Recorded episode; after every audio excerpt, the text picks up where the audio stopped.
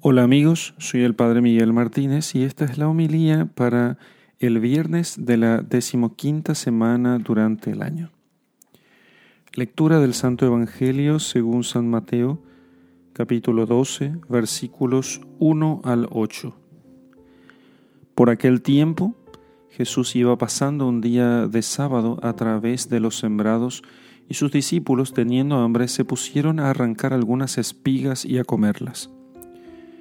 Viendo esto, los fariseos le dijeron, Tus discípulos hacen lo que no es lícito hacer en sábado. Jesús les dijo, ¿No habéis leído pues lo que hizo David cuando tuvo hambre él y los que estaban con él? Cómo entró en la casa de Dios y comió los panes de la proposición que no era lícito comer ni a él ni a sus compañeros, sino solamente a los sacerdotes? ¿No habéis asimismo leído en la ley que el día de sábado los sacerdotes en el templo violan el reposo sabático y lo hacen sin culpa? Ahora bien, os digo, hay aquí alguien mayor que el templo. Si hubieseis comprendido lo que significa misericordia quiero y no sacrificio, no condenaríais a unos inocentes. Porque Señor del sábado es el Hijo del Hombre. Palabra del Señor. Gloria a ti, Señor Jesús. Aquellos hombres que acusaban continuamente a nuestro Señor no entendían las escrituras.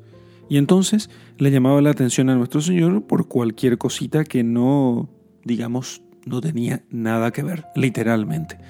Entonces, como pone en este caso, tus discípulos hacen lo que no es permitido hacer en día sábado. Y bueno, ¿qué no era permitido hacer en día sábado? Trabajar. La ley ciertamente dice que no se debe trabajar en día de descanso. ¿Qué significa eso? Y que ese día es necesario no hacer trabajos serviles y eh, ¿qué significa eso? Que no, no, es un día para ganar dinero ni ganar nuestro sustento, sino que es un día para servir a Dios. Pero los judíos habían convertido esa ley en una ley eh, que prohibía hacer todo y entonces les daba una limitación incluso de cuántos pasos podían hacer en día sábado.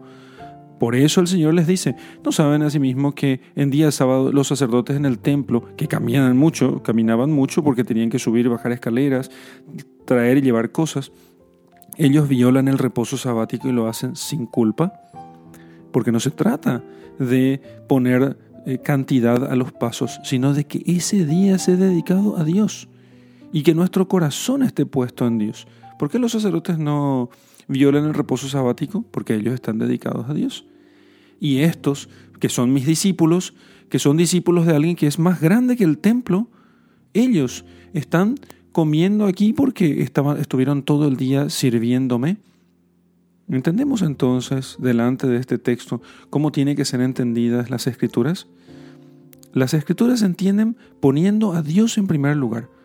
Aquel primer mandamiento, amarás, a Dios sobre todas las cosas, es la clave de interpretación de las sagradas escrituras.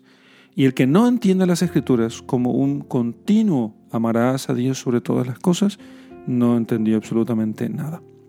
Pidamos al Señor que nos ilumine en esto y que nosotros comprendamos así las escrituras y comprendamos así nuestra propia vida. En el nombre del Padre y del Hijo y del Espíritu Santo. Amén.